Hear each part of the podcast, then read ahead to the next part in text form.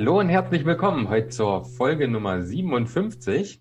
Wir sind äh, weiterhin in der Sozialpsychologie unterwegs und ich begrüße den Johannes. Hallo. Hallo.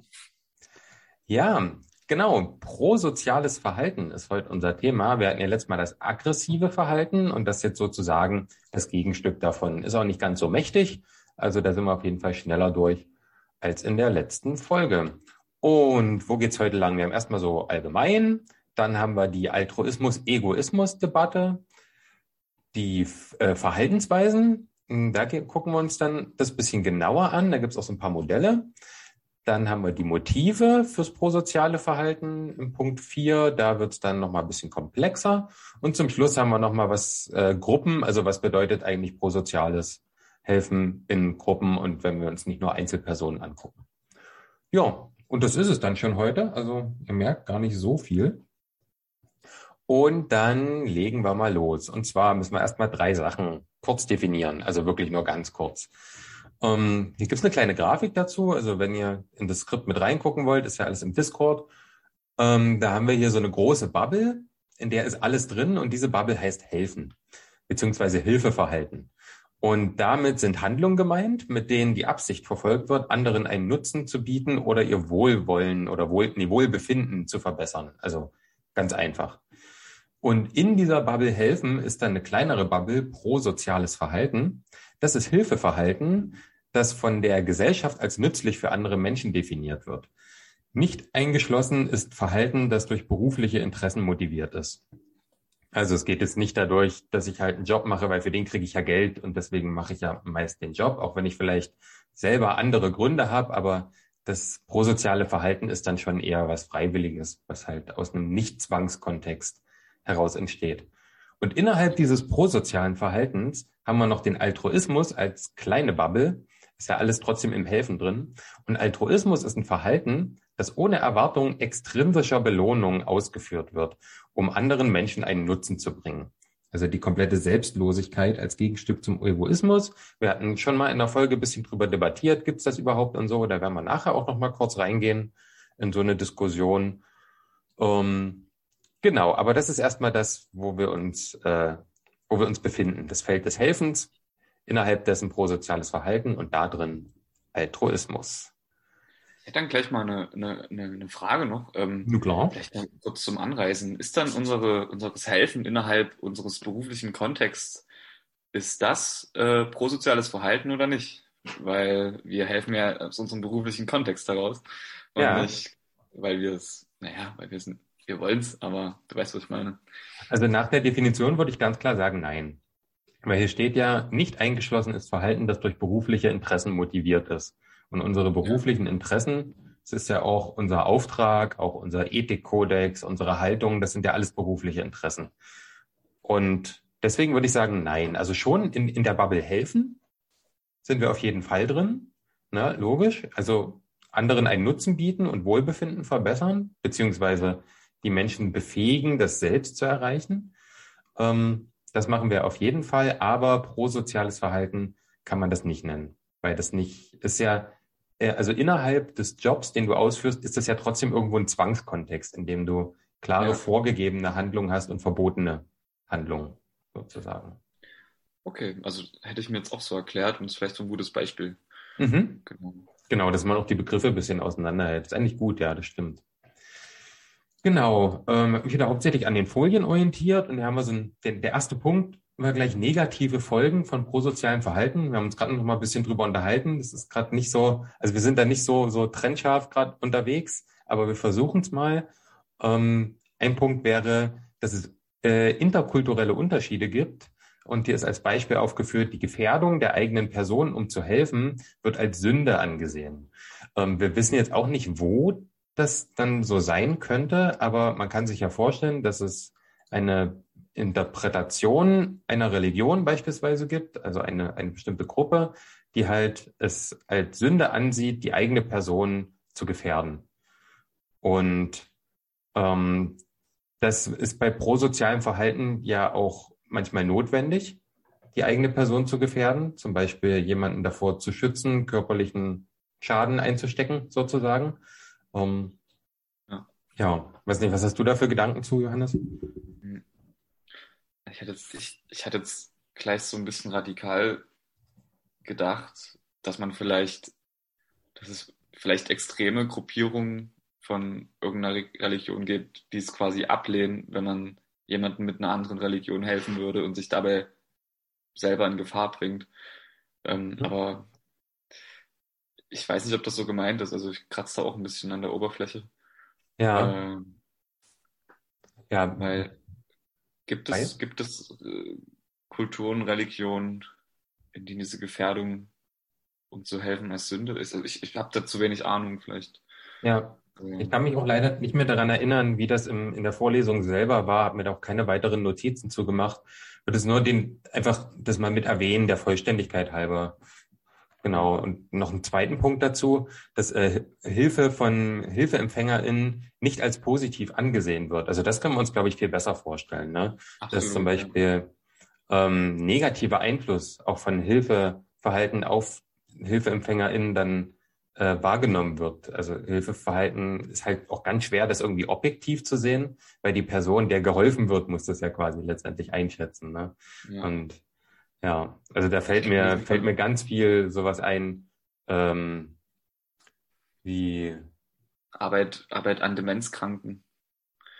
Wenn quasi die, äh, die Wahrnehmung, die Wahrnehmung so getrübt ist, dass quasi die Hilfe oder die ah. unterstützende Maßnahme als negativ ja. interpretiert wird.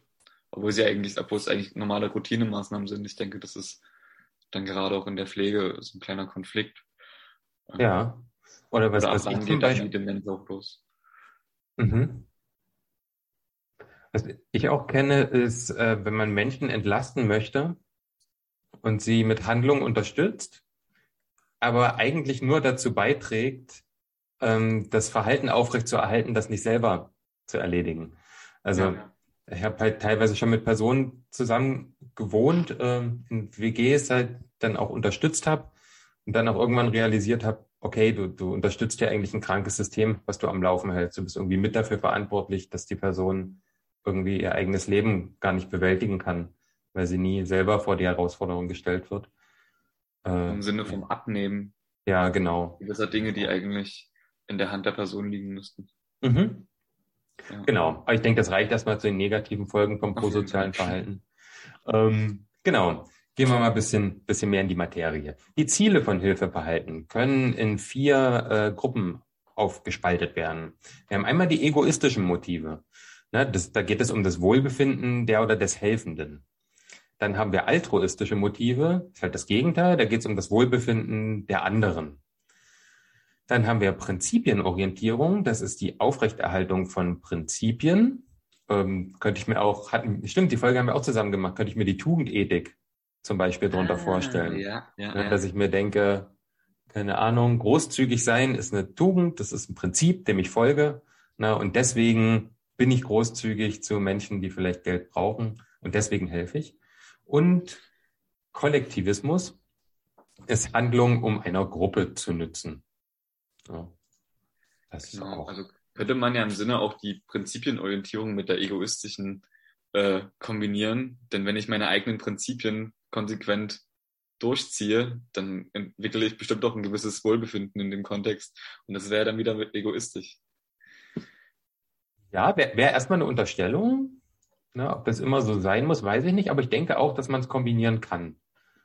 Also ja. Ich, ja, ich denke, es gibt Situationen oder dann auch Menschen, in denen man oder das quasi äh, integrieren könnte. Ja. Genau. Ja, aber so viel erstmal zu den vier verschiedenen Zielmotivationen, könnte man sagen. Ja, und da haben wir den ersten Punkt, das Allgemeine durch.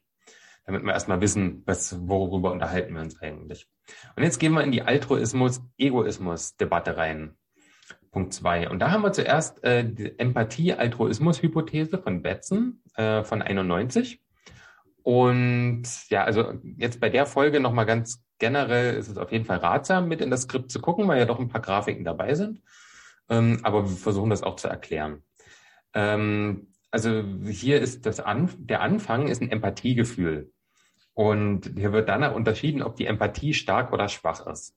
Bei einer starken Empathie ähm, wird dann davon ausgegangen, dass eher altruistisch gehandelt wird. Also das ist dann die Motivationsebene, die ist ja altruistisch.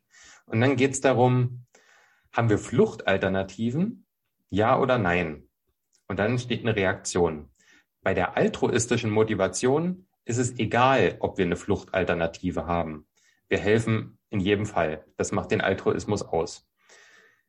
Die zweite, der zweite Weg ist das schwache Empathiegefühl, also eher im Egoismus. Und wenn ich hier die Fluchtalternative habe, ist es wahrscheinlich, dass ich die Flucht ergreife. Und wenn ich sie nicht habe, ist es wahrscheinlicher, dass ich ein Hilfeverhalten zeige. Und das, das war es eigentlich schon mit der Hypothese. Das ist eigentlich recht simpel, ne?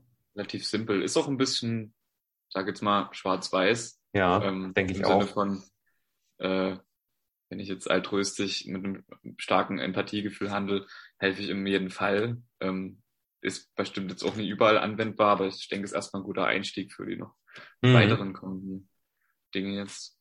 Ja, aber ich glaube erstmal so tendenziell geht es hier jetzt darum, dass mehr Sachen zum Hilfeverhalten führen als zum, zur Flucht.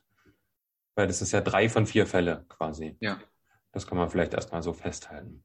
Das klingt dann ja erstmal hier voll positiv. Ja. Klingt so. Werden wir dann sehen, wie das weitergeht. dann haben wir das Modell des Abbaus negativer Stimmungen von Cialdini oder Cialdini, ich weiß nicht, von 1987. Ähm, und hier geht es darum, dass durch das Sehen eines hilfebedürftigen Menschen eine negative Stimmung bei der Beobachterin ausgelöst wird. Ne? Also ich beobachte, wie es jemandem schlecht geht und deswegen geht es mir schlecht. Die Motivation zum Handeln ähm, ist hier die eigene unangenehme Stimmung loszuwerden. Also es ist Eigeninteresse ohne altruistische Motivation. Also es ist komplett egoistisch sozusagen. Ja, genau. Und ähm, man sagt dann, diese getrübte Stimmung, nicht, nicht die Empathie, ist ganz wichtig, das ist die getrübte Stimmung, ist hier der Prädikator für das Hilfeverhalten. Und ähm, wir haben auch so eine kleine Grafik und da sind so drei Bausteine. Im ersten steht, Person beobachtet, wie jemand leidet. Zweiter Kasten, Person empfindet negative Stimmung, zum Beispiel Traurigkeit. Und das führt dann dazu, die Person hilft, um ihre negative Stimmung abzubauen. Es sei denn, ihre negative Stimmung wird auf andere Weise abgebaut. Das ist auch nochmal ein wichtiger Zusatz. Ja, man könnte auch einfach irgendwas anderes tun. Aber ja, keine Ahnung, wenn ich jetzt beim Arzt im, im Wartezimmer sitze und neben mir heult jemand die ganze Zeit, dann äh, lohnt es sich vielleicht äh, aus egoistischer Perspektive äh, mit der Person, mh, hm, weiß ich nicht, wohlwollendes Gespräch zu führen und damit zu helfen, äh, weil ich wahrscheinlich in einem Wartezimmer jetzt äh, diese, diesem Leid der Person wenig entgehen kann und das anders abbauen kann, denke ich mir.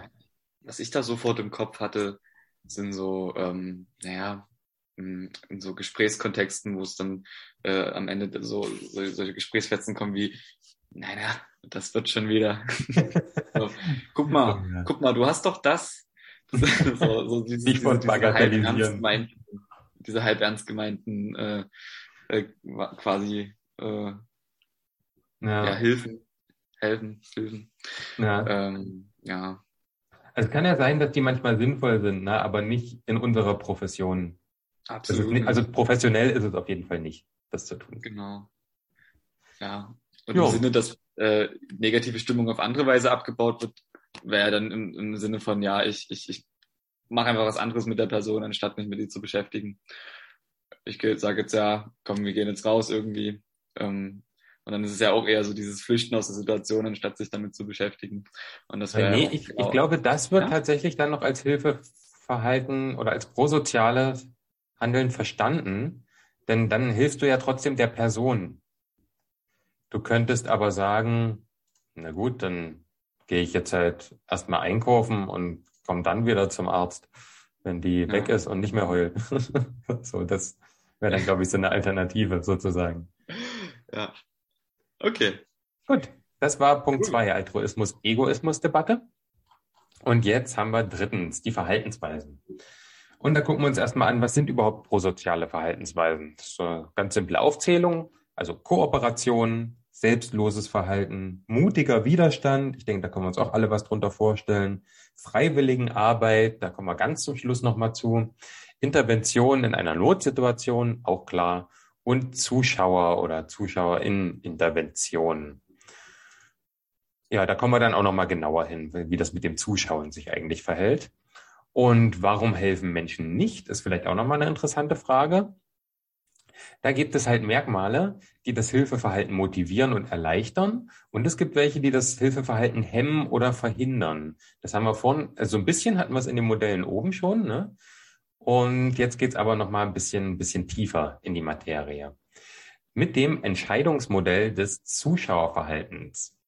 Also, wenn nur eine zuschauende Person anwesend ist, ist die äh, Last für die Handlungsverantwortung bei dieser Person allein. Das ist ein ganz, ganz wichtiger Punkt. Ne? Wenn niemand weiter da ist, der helfen könnte, dann bist es halt entweder du oder du tust es nicht. Und das ist ganz klar deine Verantwortung. Und das Wissen über die Anwesenheit weiterer Personen führt zu einer Annahme, dass jemand anders hilft. Äh, ne? Das ist dann ganz ja, leicht ja, dieses Verantwortung wegschieben, was wir wahrscheinlich auch alle gern machen in verschiedenen Situationen. Und je mehr Zuschauer anwesend sind, das fand ich super interessant, desto geringer ist die Wahrscheinlichkeit des Eingreifens der Zuschauenden, um zu helfen. Also wenn du jetzt drei Leute hast, ist es wesentlich wahrscheinlicher, dass jemand, äh, keine Ahnung, jemandem aufgeholfen wird, der vom Fahrrad gestürzt ist, als wenn da 20 Leute stehen. Das ist eigentlich völlig absurd. Ne? Es ist total Mega. kontraintuitiv, aber es ist statistisch einfach so, weil wir ja, einfach zu gern Verantwortung abgeben. Ne? Vielleicht passt man sich dann auch unterbewusst einfach den ganzen Verhalten an und denkt dann, ja, irgendjemand wird ja schon helfen, wir sind ja so viele. Ähm, mhm. Da kann ich jetzt auch einfach drauf gaffen und am besten ein Video von machen. so, ja, es gibt ja sicher verschiedene Erklärungsansätze. Ich habe heute mhm. Mittag habe ich erst ein, äh, eine Podcast-Folge über Slavoj Žižek gehört. Das ist ein äh, slowenischer, glaube ich, Philosoph. Der ist auf jeden Fall crazy. Ziemlich crazy Persönlichkeit. Und der ist, wenn ich es richtig verstanden habe, der Überzeugung, ähm, dass so, wenn wir, wenn wir Dinge wollen, also Dinge, von denen wir überzeugt sind, wie zum Beispiel, dass wir das Klima nicht schädigen wollen und dann aber in Widersprüchen handeln, zum Beispiel einen Benziner fahren oder einen Diesel, ähm, dann ist das widersprüchliches Verhalten und er sagt, das ist nicht zurückzuführen auf, auf äh, fehlende Willensstärke, sondern das ist ganz automatisch, dass wir uns einfach an unserer Umwelt orientieren und denken, na gut, wenn, wenn die das so tun oder wenn das nicht verboten ist vom Staat, dann kann es ja nicht so schlimm sein. Also würde ich jetzt nicht mitgehen mit der Erklärung, aber so diese Ansicht gibt es halt auch. Da nochmal ein bisschen Diversität reinzubringen. Genau, und die Hemmung des Hilfeverhaltens kann einmal durch diese Verantwortungsdiffusion entstehen. Na, wer ist jetzt an, verantwortlich? Und die allerwichtigste Frage, bin ich verantwortlich? Und ja, äh, dann gibt es die pluralistische Ignoranz. Das ist, ich ehrlich gesagt weiß ich es jetzt nicht genau. Ich habe mir ja auch nichts dazu hingeschrieben. Ich würde jetzt sagen, das ist auch nochmal dieses, je mehr Leute das sind, umso, umso weniger fühle ich mich verantwortlich. Das würde ich jetzt so ableiten daraus. Vielleicht, könnte es genau diese Anpassung sein an dieses Verhalten. Mhm. So, ich, ich, passe mich dieser Igno Ignoranz an, in dem, weil es halt viele sind. Ja, auch. Ja, denke ich. Und das dritte ist die Hemmung durch ein Publikum, die sogenannte Bewertungsangst. Ne? Also mhm. wenn ich jetzt, wenn, wenn andere nicht helfen, äh, und da stehen jetzt schon 30 Leute, gucken zu. Wenn ich jetzt helfe, vielleicht, vielleicht ist es gar nicht richtig. Vielleicht, vielleicht ist es falsch jetzt, weil sonst würde ja auch jemand anders helfen. So dieses, ne, dieses Unsichere, wenn man selbst in sich nicht so gefestigt ist. Und da gibt's auch ein grafisches Modell zu, ähm, das mit fünf Schritten arbeitet, äh, die alle durchlaufen werden müssen, damit in Schritt fünf dann wirklich eingegriffen wird. Also um erstmal zu verstehen, was eigentlich alles äh, was eigentlich da alles abläuft, bis wir helfen. Also wir haben ein äußeres Ereignis. Und dann geht es erstmal darum, bemerken wir das Ereignis überhaupt? Also ist ja an sich logisch, ne? wenn wir es nicht bemerken, passiert natürlich nichts weiter. Aber angenommen, wir haben das Ergebnis bemerkt. Das ist Schritt eins. Geht zu Schritt zwei. Die Interpretation ähm, als Notsituation oder nicht als Notsituation. Wenn wir es nicht als Notsituation interpretieren, helfen wir natürlich nicht. Wenn doch, geht es weiter zu Schritt drei. Dann geht's die, die, das ist wahrscheinlich die schwierigste Frage, die persönliche Verantwortung. Äh, keine persönliche Verantwortung, es passiert nichts. Persönliche Verantwortung. Weiter zu Schritt vier. Da geht's dann darum, ist die Handlungsweise, äh, also habe ich selber eine Handlungsweise verfügbar für die Unterstützung dieser Person oder habe ich das gar nicht? Und wenn ich das nicht habe, passiert natürlich auch nichts. Und wenn ich das habe, Dann geht es weiter zu Punkt 5. Ja, und dann kann ich mich immer noch entscheiden, äh, setze ich das jetzt alles um? Also greife ich jetzt wirklich ein oder tue ich es eben einfach nicht? Und hm. na, das, ähm, dieses, dieses Schritt nicht. Schritt 5 abzubrechen. das war? Bei, bei Schritt 5 abzubrechen, das wäre schon hart. ja, schon. Ich sehe die Verantwortung bei mir. Ich habe auf jeden Fall alles, was ich brauche, um zu helfen. Nö. Hm. ja. Ja. Also ich denke, man könnte das jetzt noch mit einem Beispiel machen, aber ich denke, das ist relativ klar. Das ja, ist ich absolut klar. ein sehr simples Modell und zeigt aber nochmal schön, es gibt ganz viele Abzweigungen, die das stoppen, diesen ganzen Prozess. Und es muss aber eine ganz bestimmte Reihenfolge eingehalten werden, damit ein Eingreifen erfolgt. Also sieht hier sieht es jetzt ganz anders aus als in dem ersten, finde ich, dass es viel wahrscheinlicher ist, nicht zu helfen, weil man ja fünfmal die Situation hat, wo man sich dagegen entscheiden könnte. Und einmal dagegen entscheiden reicht ja schon. Aber ja. einmal dafür entscheiden reicht nicht, um zu helfen. Man muss sich fünfmal dafür entscheiden, um zu helfen, sozusagen. Es reicht halt, die Empathie reicht nicht aus. Du brauchst viel mehr, um ja. zu helfen. Genau, das ist es. Und ja, jetzt habe ich eine Aufgabe für dich, Johannes. Jetzt gibt es vier Definitionen vorzulesen. Und das sind nochmal so, so Sachen, die halt unser Hilfeverhalten also Effekte auch, so Ansätze, die das beeinflussen. Genau, also erstmal, das erste ist quasi die Hemmung durch ein Publikum, also auf Englisch äh, die Audience Inhibition. Und ähm, das ist quasi eine Erfahrung von Anwesenden in einer Notsituation, deren Verhalten von anderen Anwesenden beobachtet werden kann. In Notsituationen befürchten die Betreffenden womöglicherweise, dass sie sich durch ihre eigenen Handlungen in der Reaktion auf die Notfallsituation blamieren. Dies reduziert die Wahrscheinlichkeit, dass sie eingreifen. Genau, also das, was wir vor uns hatten. Ähm, wir haben äh, viele Leute, äh, wie hieß so, die pluralistische, pluralistische Ignoranz ist das wahrscheinlich auch. Oder, oder kann man darauf beziehen? Das kommt, das kommt nochmal als extra Definition tatsächlich. Ach, oh, das war ein Fehler. Kannst du rausschreiben. Aber, aber gut, ich habe es ich hab's nämlich auch nicht gecheckt. Dann haben wir das hier nochmal, können das nochmal auflösen. Genau. Jetzt haben wir nochmal die, genau, jetzt die Pluralistic Ignoranz oder Pluralistic Ignorance. Ähm, das ist jetzt der Prozess, bei dem bei einem Notfall anwesende Personen darauf achten, wie andere Anwesende auf ein plötzliches unerwartetes Ereignis reagieren. Da niemand sofort reagiert, beobachtet jeder, dass auch die anderen Zuschauer nicht reagieren und interpretiert ihre Un Untätigkeit als Hinweis darauf, dass das Ereignis nicht schwerwiegend ist und daher keine Reaktion nötig ist. Ja, eigentlich voll dieses, diese Anpassung des Verhaltens. So. Das ist krass, ne? Dieses, okay, ich, ich mache nichts, was dazu führt, dass alle anderen nichts machen, was dazu führt, dass ich nichts mache und deswegen ist ja. es okay. Und an, alle, alle denken sich so, boah, shit, nee, dass ich jetzt was falsch mache, wenn ich eingreife. Aber dann Wieso macht denn niemand was? ja, warum tut denn hier keiner was? genau. Und dann die Verantwortungsdiffusion. Äh, Diffusion oder so of Responsibility ähm, also der Prozess, durch den die Verantwortung unter der Gruppe der anwesenden Zuschauer aufgeteilt wird. Je mehr Menschen in einer Notsituation anwesend sind, desto stärker diffundiert die Verantwortung zwischen ihnen. Jeder einzelne individuelle Zuschauer fühlt sich weniger verantwortlich, als wenn er alleine wäre. Ja. Einfach die Verantwortung. Dann haben wir noch einen Zuschauereffekt oder Bystander-Effekt.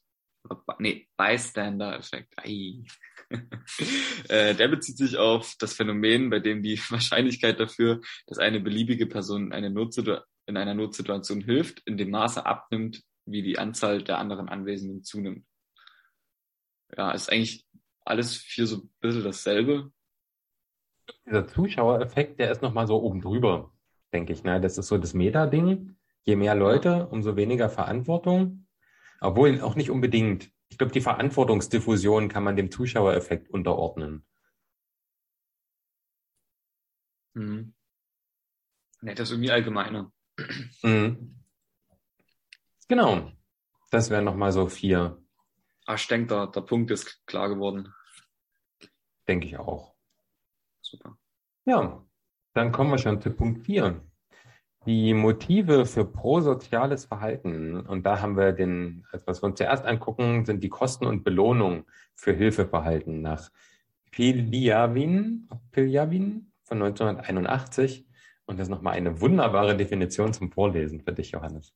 Ah, ja, also ähm, die Erregung ist quasi vom äh, Kostenbelohnungsmodell abhängig oder Arousal Cost Reward, Re Reward Model. Ähm, genau, also es liegt nahe, dass es im Zuschauer ein Gefühl der Erregung hervorruft, wenn er eine Notsituation beobachtet. Diese Erregung, die fortlaufend unangenehmer wird, kann durch den Zuschauer abgebaut werden, wenn er auf eine Weise reagiert, die die Kosten und Belohnungen dafür berücksichtigt, dass er hilft oder nicht hilft. Und dann gibt es da so vier äh, Kriterien quasi. Ähm, genau. Mhm. Ja, da waren schon wichtige Sachen drin. Ne? Diese Erregung erstmal, die so ein, die das Zuschauen einer Notsituation hervorruft. Und dann die Kosten und Belohnung. Was ist damit gemeint? Also, wir haben einmal die Kosten für eine Hilfe. Na, wir, haben, wir investieren ja was, wenn wir helfen. Zum Beispiel den Zeitverlust, die körperliche Gefahr oder auch die Aufwendung von Anstrengungen einfach. Und dann haben wir aber auch Belohnung für Hilfeverhalten. So ein höheres Selbstwertgefühl, vielleicht sogar Dankesworte vom Opfer, Lob und natürlich, das immer das Wichtigste ist, Ruhm und Ehre. Ruhm, Ruhm und Ehre, Robert. Also ohne Ruhm und Ehre geht gar nicht. Also, Da helfe ich auch nicht, ne? Ganz Nee. ehrlich. Das ist also warum studiert man soziale Arbeit? ja das Ganze ohne Ruhm und Ehre. Okay, genug Ja. Schabernack. Wir haben uns vorgenommen, den Witz, können wir jetzt abhaken. Ja. Fanden, fanden glaube auch nur wir lustig. Das- Das macht ja nichts. Ja. Wird ja eh keiner. Okay. Stimmt, sind wir auf der Ja. sicheren Seite. ja, aber es gibt halt nicht nur Kosten für die Hilfe, sondern auch Kosten für die Nichthilfe. Na, das darf man halt auch nicht vergessen, weil auch nicht tun ist ja irgendwie was. Und die Kosten für die Nichthilfe sind unter anderem unangenehme empathische Erregung. Ne, das ist das, was in der Definition kam. Die Selbstbe äh, Selbstbeschuldigung, der öffentliche Tadel auch, vielleicht auch den, nur die Erwartungen des öffentlichen Tadels und auch der Verlust von Belohnungen, weil die einem ja entgehen. Und es gibt ähm, aber auch Belohnungen für Nichthilfe, zum Beispiel die ungestörte Fortsetzung laufender Aktivitäten. Das ist äh, in unserer effizienten Gesellschaft ist das halt wirklich eine, eine große Belohnung, ne? wenn man einfach seinen geplanten Ablauf weiter verfolgen kann. Das Absolut. Zum darf nächsten man nicht unterschätzen, denke ich. Der nächste Kunde. Nächstes Meeting. Mhm, so in etwa. Genau, und da gibt's aber eine Modellerweiterung. Okay, bevor wir in die Modellerweiterung gehen, können wir erstmal kurz äh, umblättern quasi und in das Schaubild gucken. Ähm, das ist ein ganz simples Modell. Ne? Wir haben die situationalen Faktoren und die äh, rufen eine Erregung in uns hervor. Also tun sie das? Wenn nicht, dann kommt natürlich keine Reaktion. Aber wenn doch, dann wägen wir die Kosten und Belohnung ab. Das ist das Spannende an dem Modell. Wir wägen das ab. Ist das, lohnt sich das? Ja, und wenn, dann ähm, ist dann die Reaktion direktes oder indirektes Eingreifen oder halt eine Flucht oder eine Neuinterpretation der Situation. Das ist auch nochmal interessant. Genau, aber das ist ein sehr einfaches Modell, deswegen gibt es dann eine Modellerweiterung. Und da geht es darum, dass äh, mehrere dieser Prozesse äh, gleichzeitig auftreten. Und also dieses Eingreifen wird halt wirklich als Prozess verstanden. Und da haben wir einerseits die Merkmale des Zuschauenden oder der Zuschauenden. Da haben wir sogenannte Trade-Faktoren wie Kompetenz und persönliche Normen. Und wir haben State-Faktoren wie so Stimmung und Aufmerksamkeit. Also Trade ist, was war das? Äh, so Eigenschaften, ne? Eigenschaftsfaktoren, Äh, Trade war ein Merkmal Merkmale. und State war ein Zustand. Genau, der, Zustand ist dann so die Situation, ne? Stimmung, Aufmerksamkeit im Moment. Die Attribution ähm, der Ursache vom Opfer und die Eigenart der Erregung beim Zuschauenden oder bei der Zuschauenden sind hier auch nochmal äh, wichtige Aspekte. Also auch, was für eine Erregung und wie erregt bin ich da überhaupt, wenn ich sowas beobachte.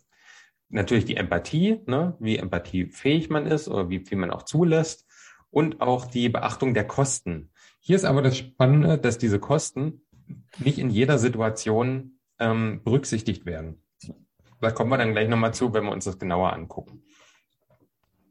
Ähm, ja, okay, wir können es auch jetzt schon abhandeln, macht endlich Sinn, weil, weil das hier auch, ja, macht einfach Sinn gerade. Ein Also wir haben, was? Hättest du ein Beispiel dafür? Wenn die Ich muss Kosten erstmal nicht grob, wahr- grob sagen. Ja. Und zwar äh, haben wir keine Beachtung dieser, dieser Kosten bei einer Klarheit der Situation, Realitätsnähe, bei Kennen des Opfers oder bei physischer Position ähm, des Zuschauenden. Äh, vielleicht picken wir uns mal raus hier, zum Beispiel Kennen des Opfers.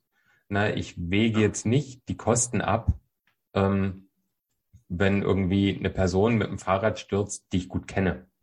Na, dann, dann frage ich mich nicht, oh, das ist ja, würde ja jetzt meinen geplanten Tagesablauf völlig durcheinander bringen, um mindestens mehrere Minuten. Ruhm und Ehre bringt's auch nicht. Also. Ruhm und Ehre bringt's auch nicht. Das ist, das, okay, kommt drauf an, was, ne, in welchen Kontexten ich da, wem ich da helfe. Wenn ich jetzt so ein, weiß nicht, nee, ich würde mir jetzt keine Schubladen aufmachen. du warst kurz davor. Die war schon ein bisschen offen, Robert. ich hab's mir dazu gemacht. genau, das wäre sowas. Oder hier die äh, Klarheit der Situation, wenn mir ganz klar ist, okay, diese Person, die, die braucht jetzt einfach meine Hilfe, ne, beispielsweise. Ja. wenn mir das einfach klar ist, ob das jetzt objektiv äh, oder intersubjektiv so ist oder nicht, ne, aber mir muss das klar sein. Das wäre, ja. das wären Beispiele dafür. Also weiß ich, jemand, jemand schwimmt neben mir in der Kiesgrube und ist einmal trinken und ich bin der Einzige, der drumrum ist. Ich glaube, dann probiert jeder erstmal äh, genau. aus, aus, aus Reflex quasi. Es gibt auch noch ein Wir-Gefühl zwischen Opfer und Zuschauenden. Das begünstigt auch das Eingreifen. Das hat einen Einfluss auf die Kosten und Belohnungen ähm, und kann auch dazu führen, dass die Kosten und Belohnungen gar nicht, gar nicht ähm, gesehen werden. Ne? Wenn einfach ähm, angenehm jemand, äh, ich bin ich bin Dynamo Dresden Fan und sehe, wie jemand mit einem Dynamo Dresden Schal vom Fahrrad stürzt. Na, dann kann das schon einfach ausschlaggebend dafür sein, dass ich helfe. Na, das ist halt einfach ja. so. Das ist ein plattes ja. Beispiel, aber das ist so. Und da ist in die Schublade. Man braucht ja irgendein Beispiel. Ja, nee, alles gut. Wir hatten, da warst du nicht dabei, aber wir hatten mit Marlene in der Folge auch schon mal thematisiert, wie so Vereinfachung und Schubladen erstmal dabei helfen können, komplexe Sachverhalte zu begreifen, die dann aber natürlich nicht so in die Haltung übernommen werden dürfen, sondern ja, nur fürs Verstehen ja. da sind. Auf jeden Fall. Und für dich ist hier noch eine Definition übrig, denn es gibt auch noch das impulsive Hilfeverhalten. Okay, ähm, beim impulsiven Hilfeverhalten, jetzt wieder auf Englisch, in Impulsive Helping, äh, ist quasi die ähm, unmittelbare, nicht durchdachte Form von Hilfeverhalten, äh, zu der anscheinend kein bewusster Entscheidungsprozess gehört und bei der der Helfende seine Aufmerksamkeit nicht auf die Anwesenheit anderer Zuschauer richtet. Also quasi richtig im Tunnel bist. Ja, du hilfst halt einfach, ohne irgendwelche Entscheidungen zu treffen. Genau, aber um auf dieses erweiterte Modell noch mal ein bisschen näher einzugehen. Also wenn ihr das seht hier auf dem Skript, das sind so viele Pfeile, dass man das eigentlich so beim, beim Draufblicken erstmal überhaupt nicht, überhaupt nicht versteht, was das eigentlich soll. Aber wir haben hier nicht nur die situationalen Faktoren, wie beim ursprünglichen Modell als, als Auslöser, für die Erregung, sondern wir haben situationale Merkmale.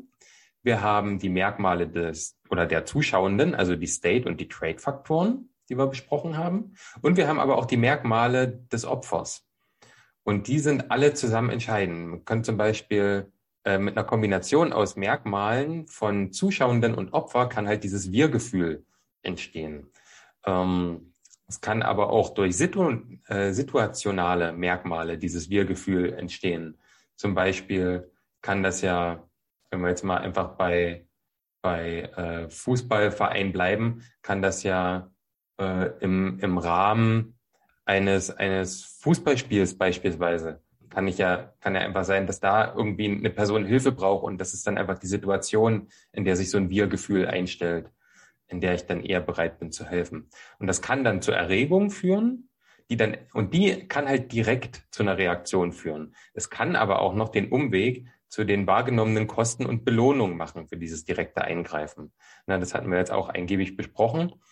Und ähm, die Attribution der Erregung gibt es auch noch. Also wo, worauf, also was denke ich eigentlich, wo diese Erregung herkommt? Beziehe ich die Erregung überhaupt auf dieses auf diese Situation, in der geholfen wird. Und da gibt's hier so ganz viele wirre Pfeile, ähm, die halt alle zu, zu so verschiedenen Sachen führen können. Und das, also müsst ihr euch wirklich nochmal angucken, das kann man nicht, nicht ohne, ohne visuelle Unterstützung erklären, würde ich behaupten. Also könnte man schon, aber das wäre sehr langwierig und wahrscheinlich auch nicht besonders spannend zum Zuhören. Aber genau, einfach um das Verständnis nochmal zu haben, das erweiterte Modell hat halt noch einiges mehr an, an Faktoren und bezeichnet das halt alles als Prozess und nicht als so kausal, kausale Kette mit einem ganz klaren Ergebnis. Super. Cool. Dann kommen wir schon zu unserem letzten Punkt. Gruppen. Ich ja schon wieder eine Definition hier. Oh ja, die, die kannst du dir, oh. kannst du dir gönnen. Wir gönnen. Okay, also geht jetzt um Gruppen und ähm, wir haben ein Modell der gemeinsamen Gru Eigengruppenidentität oder Common In-Group Identity Model. Ähm, und hier wird versucht, die gegenseitige Abwertung zwischen Gruppen zu verringern, indem die Kategorisierung von Eigengruppe versus Fremdgruppe in eine einzelne umfassende Identität abgeändert wird. Das Modell macht sich auf die Einflusskräfte der Eigengruppenbegünstigung zunutze, um die Abwertung der Fremdgruppe zu verringern und Hilfeverhalten zu fördern. Wunderschön genau. vorgelesen. Das war echt nicht, echt nicht gut. ja, genau. Also hier ist natürlich jetzt ein bisschen Vorwissen nicht schlecht. Nochmal, da verweise ich nochmal auf unsere Gruppenprozesse folgen, die beiden. Das war ja doch auch recht intensiv und, und viel, was wir da besprochen haben. Ähm, schon auch die, diese äh, äh, Eigengruppenbegünstigung und so, das will ich jetzt nicht nochmal alles rausholen. Aber hier ist ein sehr, sehr äh, simples Beispiel von äh, Levine et al. von 2005.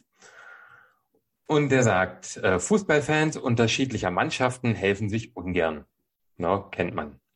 Hilfe ist jedoch möglich, wenn die Wahrnehmung als Fußballfan erfolgt, statt als Mannschaftsfan. Und das ist genau dieser Twist, der hier gemacht wird in dieser gemeinsamen Eigengruppenidentität. Ne? Wir glauben irgendwie oder sind alle Fans von verschiedenen Vereinen, aber letztendlich sind wir ja alle Fußballfans. Und wenn wir das als Eigengruppe verstehen, ähm, haben wir dann Hilfe für Fremdgruppenmitglieder tatsächlich. Und die beruht dann auf den Gefühlen der Sympathie und Wärme, weil wir ja alle in derselben Gruppe sind. Und na, die, die, das kann man ja immer, immer weiterführen, so zumindest theoretisch. Und man könnte ja sagen, ja gut, wir sind ja als Menschheit äh, eine Gruppe. Ja, das ist eigentlich extremes Potenzial. So. Ja, übelst, ne? Das ist, wäre dann spannend, was, was genau für Methoden dazu führen. Ja, das wäre dann wirklich dann sich anzugucken, okay, was, was, was gibt da für Methoden? Ist wahrscheinlich dann auch von Bereich zu Bereich verschieden. Jetzt so im Sport ist es wahrscheinlich nochmal was anderes, als wenn du jetzt irgendwie so politische Gruppen oder so, ne, die werden sich nicht irgendwie als Eigengruppe irgendwie politisch motiviert oder so begreifen. Das, das muss man dann wahrscheinlich auch abwägen.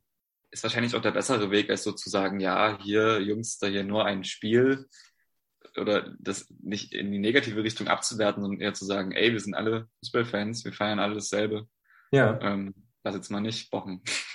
Ja. Ja, wichtiger ist ja nicht, welche Mannschaft gewinnt, sondern noch wichtiger ist ja, dass es Fußball gibt. Sozusagen, ne? Ja.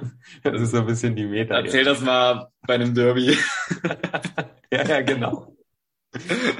Ja, aber so als, als Ansatz halt, ne? Das ist, ich denke, man kann da man kann da viel machen.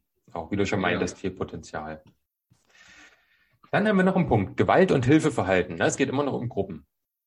Und da haben wir auch hier diesen Zuschauereffekt, den du vorhin schon so, so wunderbar vorgelesen hast. Und da ähm, ist es halt genauso. Die, die Anwesenheit anderer kann halt das Hilfeverhalten in Notsituationen hemmen. Logisch, ist bei Gruppen halt genauso.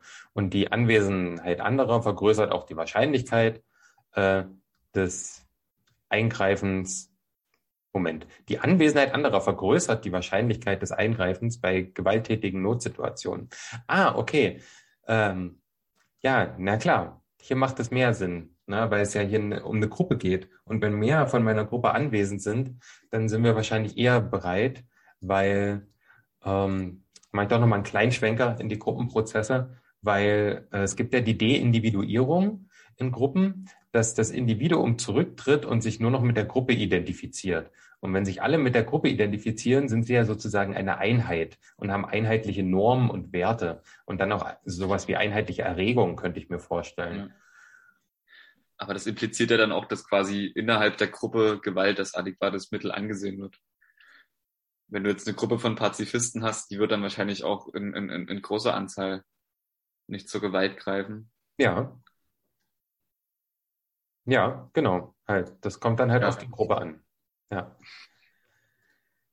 Ja, dann haben wir Hilfeverhalten in gewalttätigen Situationen.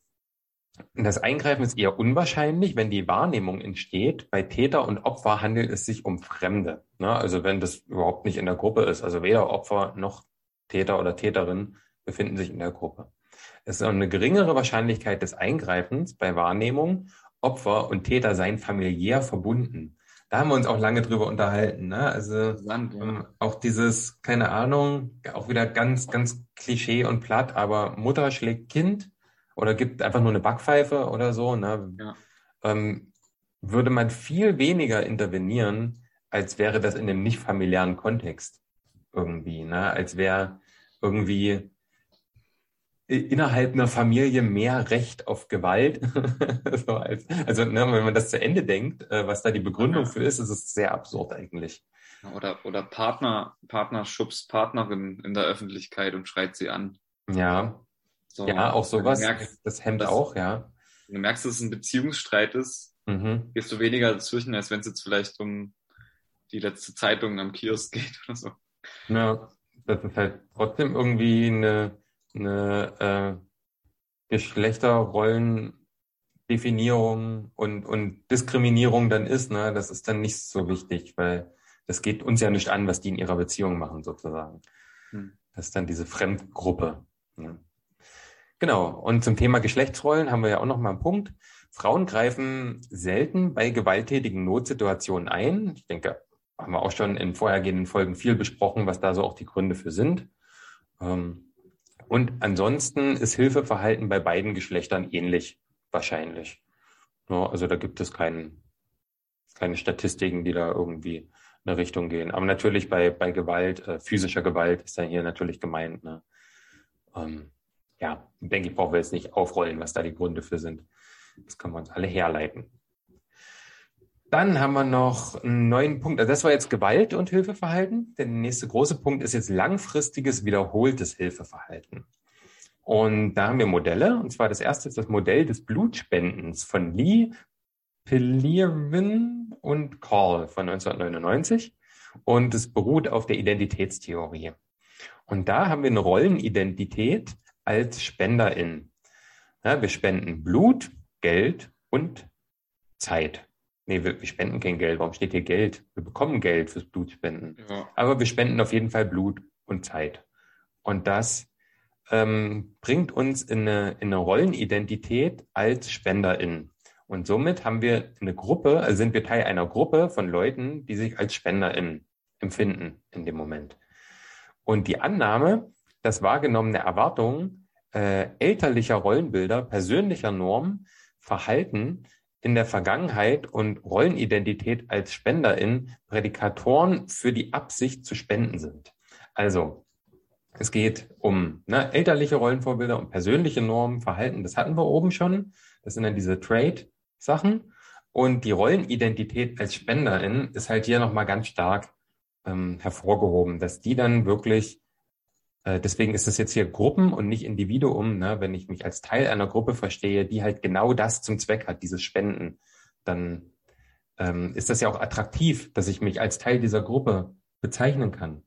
Ne? Oder auch wenn ich, wenn ich ehrenamtlich irgendwo helfe, dann bin ich ehrenamtlicher Helfer oder ehrenamtliche Helferin. Und das ist ja schon dann auch ein Gruppenstatus, ne? der auch irgendwie was ausmacht. So äh, nach Bourdieu vielleicht symbolisches Kapital. Dann haben wir Freiwilligenarbeit. Das sind von Omoto und Snyder von 2010. Und die sagen, äh, Personen bieten bereitwillig Zeit und Mühe auf, ohne eine Belohnung dafür zu erwarten. Das ist die Freiwilligenarbeit. Die ist so definiert. Und ähm, dazu gibt es das Prozessmodell der Freiwilligenarbeit. Das gucken wir uns dann gleich im Anschluss nochmal an. Ähm, es gibt aber auch noch die prosoziale Persönlichkeit. Also eine überdauernde Tendenz, an die Rechte und das Wohl von anderen zu denken, Anteilnahme und Empathie zu empfinden und so zu handeln, dass es anderen nützt. Einfach von der Persönlichkeit her. Das ist halt einfach so eine Persönlichkeitsdisposition, die habe ich. Und ähm, ja, da kann man das, also da fällt mir so der Satz dazu ein, wenn ich, wenn ich tue, was ich schon kann, dann ist das keine Leistung. Na, wenn ich zum Beispiel ein ganz prosozialer Mensch bin und mich einfach immer gut dabei fühle, wenn ich andere unterstütze und dies und das, dann ist das eine viel geringere Leistung individuell, subjektiv gesehen, als jemand, der sich wirklich schwer tut und denkt, oh, ich müsste eigentlich mal ein bisschen prosozialer sein und ich muss da wirklich dran arbeiten und dies und das. Und wenn diese Person dann hilft, finde ich, ist das viel mehr geleistet als eine Person, die das eh automatisch macht. So, für die das keine große Hürde ist. Und ist es dann auch noch wirklich altruistisch? Beispielsweise, wenn ich jetzt so eine prosoziale Identität beziehungsweise Persönlichkeit habe, das könnte man auch diskutieren.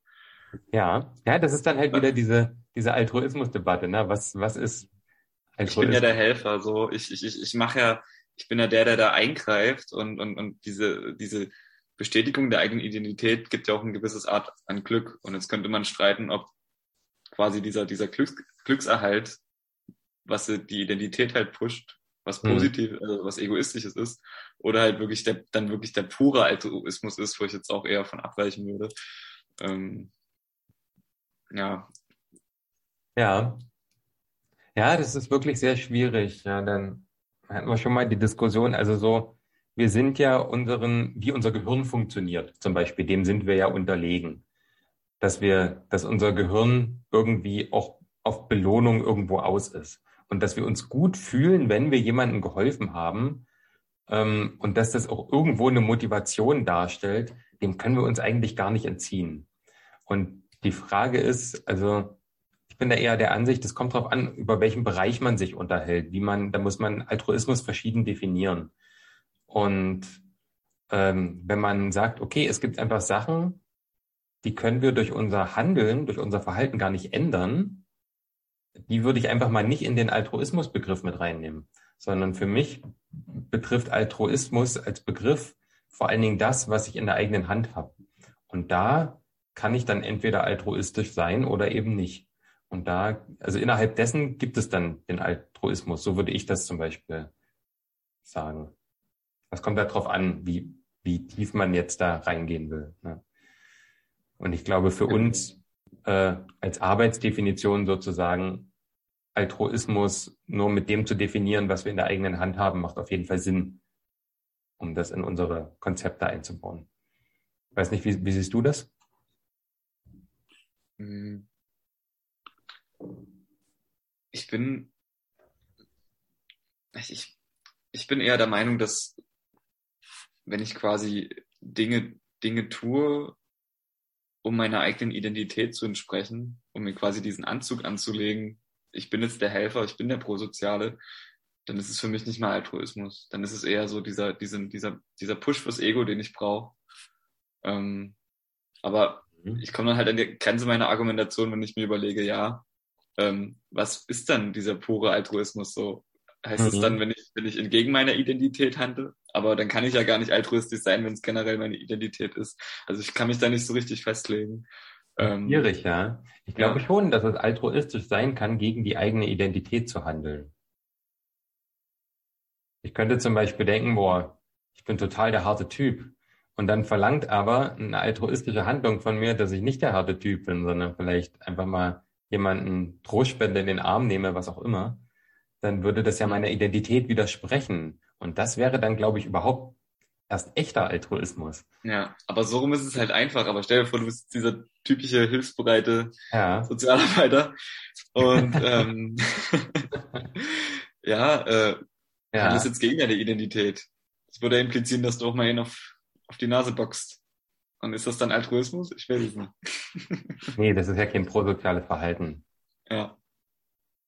Zumindest nicht der Person gegenüber, der du auf die Nase boxt. Wer weiß. Na gut, wenn die Person sich das gewünscht hat, äh, ist es wieder ja. Es gibt ja auch da Kontexte, wo halt einfach Gewalt von Personen erwünscht ist, dass die das möchten. Ja. Ich ja. wünsche mir eine schiefe Nase. Geht alles. kann man Geh mal hin. Ja. Okay, ich merke, wir driften ab. Ähm, können wir zum, zum, zum nächsten Punkt nochmal kommen? Genau, was hilft nächsten Punkt? Ist ja nur noch das Modell jetzt, dann sind wir durch. Das ist der letzte. Da geht's jetzt um diese Freiwilligenarbeit und Ehrenamt. Und da haben wir das, ähm, hier steht es gar nicht nochmal, wie hieß es hier oben? Prozessmodell, genau, Prozessmodell der frei, zu Freiwilligenarbeit. Und da haben wir äh, vier Ebenen, individuell, interpersonell, organisationell und gesellschaftlich. Und ähm, da haben wir dann jeweils die antezedenten Bedingungen, die Erfahrung und die Konsequenzen. Die antezedenten Bedingungen sind quasi so, ähm, was hatten wir, hatten es nachgucken, also ursprünglich Voraussetzungen, ja, Ursachen. Also ich fand ja das, was ich, was ich zuerst gefunden habe, äh, fand ich ja viel besser, äh, als ich nach Antezendenz geguckt habe. Das ist nämlich, ähm, also wird ein Fluss durch äh, anhaltende Hebung eines quer zur Fließrichtung verlaufenden Höhenzuges gezwungen, sich in diesen einzuschneiden, so spricht man von Antezendenz. da ist mir dann schon gedämmert, dass es das wahrscheinlich nicht ist. Und deswegen, ähm, ja, einfach ursächliche Bedingungen. Und äh, genau, gehen wir mal individuell lang. Ne? Also individuelle Freiwilligenarbeit hat als Bedingung erstmal so eine Vorerfahrung von Persönlichkeitsunterschieden. Also wer, wer macht, es gibt einfach Persönlichkeiten, die machen freiwillige Arbeit und es gibt welche, machen die nicht. Dann haben wir den Bereich der Erfahrung. Individuell macht man da, äh, macht man Erfahrung über Leistung und über Rollenauswahl äh, der Freiwilligen.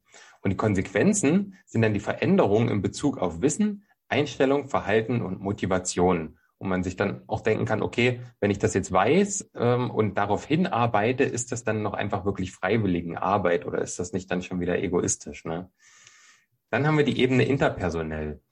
Ähm, da sind die Bedingungen bestehende Netze zur sozialen Unterstützung. Also die müssen irgendwie da sein. Und die Erfahrungen, die man dabei macht, sind die Beziehungen zu anderen Freiwilligen und den EmpfängerInnen der Dienstleistungen. Das ist einfach diese Beziehung, die sich aufbauen und dann zu einer wichtigen, zum wichtigen Erfahrungsschatz werden. Und als Konsequenz haben wir dann die Rekrutierung anderer Freiwilliger halt innerhalb dieses Netzes. Organisationell sind die Bedingungen die Rekrutierung von Freiwilligen. Ja, also das wäre jetzt genau das, was daraus entsteht. Wir haben halt Freiwillige, die rekrutieren wir ähm, von der Organisation her, weil das ist ja unser Ziel. Die Erfahrung ist dann das Verfolgen von Entwicklungen der Freiwilligen, also können wir dann sehen aus der Organisationssicht. Und die Konsequenzen sind die Qualität äh, und die Quantität der Dienstleistungen, die wir dann beeinflusst sehen. Und gesellschaftlich, also jetzt ganz makro, sind es dann die Bedingungen, die Ressourcen in der Gemeinschaft und der kulturelle Kontext. Die Erfahrungen sind dann die EmpfängerInnen von Dienstleistungen und die Konsequenzen wären dann hier die Öffentlichkeitsarbeit und äh, Systeme des Anbietens von Dienstleistungen, dass das dann halt einfach die Konsequenz davon ist und sich so das auch aufbaut und somit auch die freiwilligen Arbeit ein ganz wichtiger, eine ganz wichtige Stütze von der sozialen Arbeit generell ist. Ja, na, dann haben wir das prosoziale Verhalten doch durch. Fand es gar nicht so schwierig. Manches ein bisschen ja, uneindeutig ein bisschen uneindeutig, ehrlich gesagt, jetzt dieses Modell mit der freiwilligen Arbeit, da bin ich nicht so sicher drin. Aber mhm. ja, ich denke, es ist relativ klar geworden. Jo. Ja, dann wie immer. Bist du gefreut, Robert? Was sagst du? Hat mich sehr gefreut. Ja, mich auch. Dann wie immer, ich hoffe, euch hat es auch gefallen, hat euch auch was gebracht und ein bisschen Spaß gemacht. Und ansonsten bis zum nächsten Mal. Ciao. Ciao. So, what is altruism? Is the wish may others be happy and find the cause of happiness. Now, empathy is the affective resonance or cognitive resonance that tell you this person is joyful, this person suffers. But empathy enough is not sufficient. If you keep on being confronted with suffering, you might have empathic distress, burnout. So you need the greater sphere of loving kindness. With Tanya Singer at the Max Planck Institute of Leipzig, we showed that the brain network for empathy and loving kindness are different. Now, that's all well done. So we got that from evolution to maternal care, parental love, but we need to extend that and can be extended even to other species. So, long life to the altruistic revolution. Viva la revolution de altruismo.